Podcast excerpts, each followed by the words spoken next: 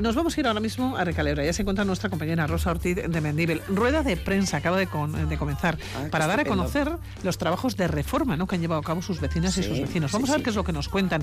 Rosa, Egunón. Pilar, Egunón, el barrio se construyó en los años 50 de la pasada década, así que las casas y el resto de edificios han ido cumpliendo años. Algunos tienen ya pues en torno a 70. Como ocurre con el resto de la ciudad, pues ha habido que ir actualizando las casas. Desde la pasada primavera se está llevando a cabo diferentes trabajos de reformas y un grupo de arquitectos está realizando las ITES, las inspecciones técnicas de edificios que son obligatorias para las eh, construcciones de más de 50 años. Voy a saludar a Jack Ruiz, vecino de R. Caleor, Egunon Jack. Egunon. Y Adrià Bardagui. Él es arquitecto que acaba de llegar, me parece que desde Cataluña. Adrià, Egunon. Egunon, correcto, desde Barcelona. Desde Barcelona. Mm, ¿Qué dicen las ITES que habéis estado elaborando, Adrià? Vale, primero de todo, eh, una matización. Nosotros somos un grupo de arquitectos que hemos estado trabajando aquí eh, la idea es que eh, hemos hecho toda una serie de informes que imitan el formulario de lo que sería una ITE. Al final, una ITE, una inspección técnica de edificios, es un tipo de informe que tienen que pasar todas las casas cada 10 años. Las más de 50. Sí, digamos que serían como las ITVs de las casas, perfecto.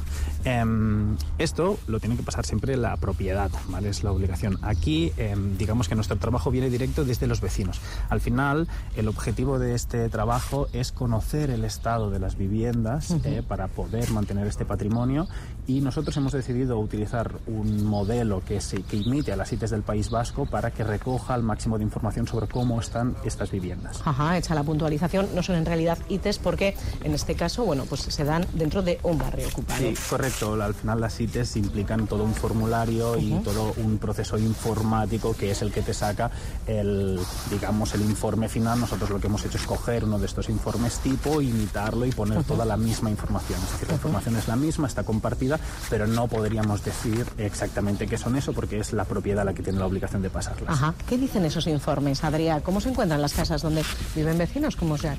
Pues nosotros hemos pasado hasta 19 informes de los 32 bloques de, aquí de Recaleor. Esto es un, más o menos un 60% de todo el patrimonio construido de aquí. Contando que hay algunos bloques que no están habitados, sería hasta más.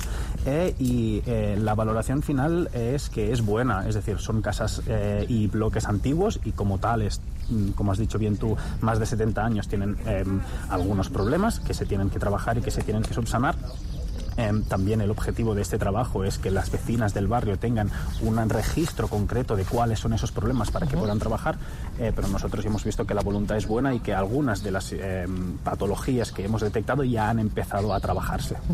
Las reformas las estáis llevando a cabo vosotros, ya los vecinos, las vecinas. Las llevamos nosotras entre todas las ausoquides, entre todas las vecinas del barrio y además lo hacemos en formato, lo que siempre se ha trabajado en Escalarría, en el formato de Ausolán, ¿no? en comunidad. Trabajamos en comunidad y los arreglos hay que hacer no se encarga solo la persona que vive en, el propio, en la propia casa, sino que lo hacemos entre todo el barrio, lo hacemos de manera colectiva, al final porque nos organizamos en base a la autogestión y en base al apoyo mutuo también.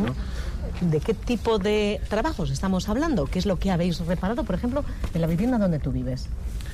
En la vivienda donde yo vivo, hace poquito hicimos un. Bueno, hemos tenido que hacer diversos trabajos, desde arreglar los tejados, que es reponer tejas rotas, arreglar goteras. Hemos hecho hace poco unos plan a nivel de barrio eh, enorme en el que hemos participado todas las vecinas del barrio eh, que consistió en arreglar las cornisas que estaban, eh, pues bueno, que tenían pequeñas humedades, que tenían pequeños desconchones, entonces había que, hacer esos pequeños arreglos, sustitución de algunos canalones, por ejemplo, ese tipo de, de, cuestiones. Y luego, claro, evidentemente cuando entramos a vivir en las casas también tenemos que hacer muchísimos, muchísimos arreglos porque son casas que, el ayuntamiento en su día tapió, quedaron abandonadas, quedaron llenas de escombros, presas de, bueno, del vandalismo y, de, y de, bueno, después de desguaces y tal, y entonces pues ahí hay también arreglos desde tuberías, eh, electricidad, todas las cuestiones, digamos que hasta hacer ventanas es, eh, bueno, de todo hemos aprendido y hemos tenido que hacer, vamos, para volver a darle vida al barrio que en su día también cerraron, ¿no? Hace, hace 10 años. Y para que tengan, entiendo, unas condiciones de habitabilidad, pues como una vivienda normal.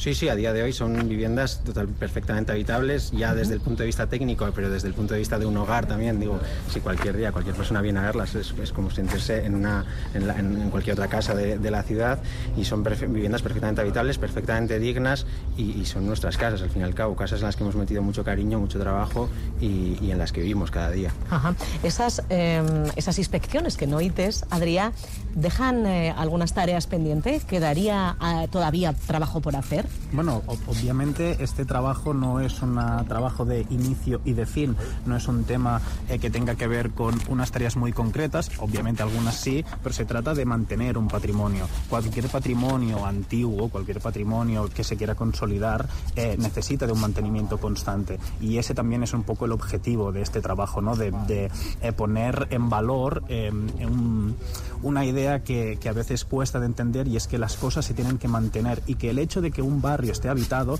es la principal forma que hay para que esté mantenido y para que esté bien habitado. ¿no? Cuando las cosas se abandonan, cuando las cosas dejan de cuidarse, es cuando empieza la degradación y esa puede ser mucho más rápida. La clave es eh, la población. Exactamente. El vecindario. La clave es el vecindario y, sobre todo, un vecindario que tenga una visión unitaria sobre este barrio, que tenga una visión, eh, como comentaba el compañero Jack, colectiva y encima que, sobre todo, si está organizado en base del apoyo mutuo y del soporte eh, de la autogestión vecinal, funciona mucho mejor estas experiencias em, en nuestro digamos, en nuestro bagaje de, trabajo siempre son las que responden mejor a este tipo de arreglos, porque una comunidad eh, un poco más atomizada, cuando hay que hacer arreglos eh, de mayor envergadura, pues subirse a tejados, arreglar cornisas, eh, son cosas que acostumbran a suponer un reto que a veces es difícil de asumir. En cambio, en este, en este caso, en este barrio, vemos que la capacidad de gestión es mucho más alta.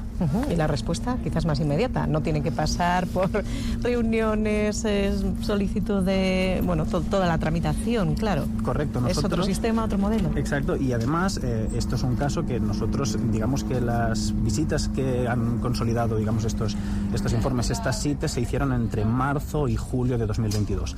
Em, en la última visita a finales de julio de 2022 coincidimos con trabajos ya eh, que se estaban haciendo en cornisas y en tejados, que eran cosas que nosotros ya habíamos visto a principios de las primeras visitas en marzo y que ya habíamos avisado a las vecinas que eran esos unos temas importantes a reparar para, para evitar pues posibles degradaciones eh, posteriores o posibles em, accidentes a largo plazo y eh, la respuesta fue que, eh, cuando, mm, que nos encontramos que en unos pocos meses ya había esa voluntad de reparar y ya se estaban haciendo esos trabajos. Eso es un claro ejemplo de, de, lo que comentábamos de la capacidad de respuesta. Ajá.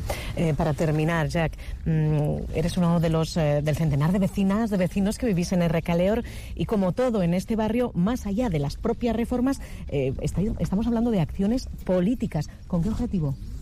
Bueno, tenemos un, o sea, al final el, el barrio se, constituye como un proyecto político, no es únicamente un proyecto que pretende dar respuesta a la necesidad de vivienda que es acuciante en nuestro entorno, en, nuestra propia ciudad, con 10.000 viviendas vacías, sino que también se configura en torno a otras bases, ¿no? Se configura en torno a la autogestión, se configura en torno al, feminismo, se configura en torno a darle un, balón de oxígeno, un, pulmón de oxígeno al euskera, se configura en torno a otras cuestiones, ¿no? Como es el anticapitalismo también, ¿no? Que se basa en la autogestión, en, como hemos dicho, en el asamblearismo, ¿no? al final lo que pretendemos es, de alguna manera, configurar frente a, digamos, lo que es el, capitalismo, la sociedad más neoliberal, que, fuera pues es salvaje y es muy solitaria, no y muy individualista, pues pretendemos darle un, nuevo impulso a lo comunitario, a lo colectivo, y, que son los valores al final que nos impulsan, ¿no? Que, porque al final nuestras, quienes nos cuidan son nuestras amigas, nuestras vecinas, ¿no?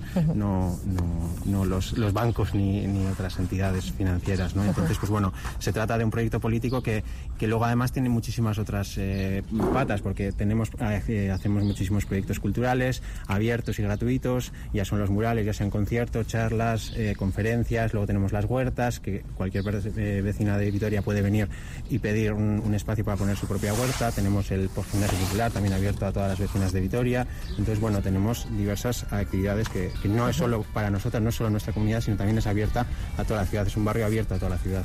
barrio abierto, barrio ocupado y empeñados en demostrar, bueno, pues que son posibles alternativas y otros modelos fuera del sistema imperante. Jacques Ruiz, Adri Bardagí, muchísimas gracias. ¿Dónde están? Y es que, ¿dónde están? Gracias.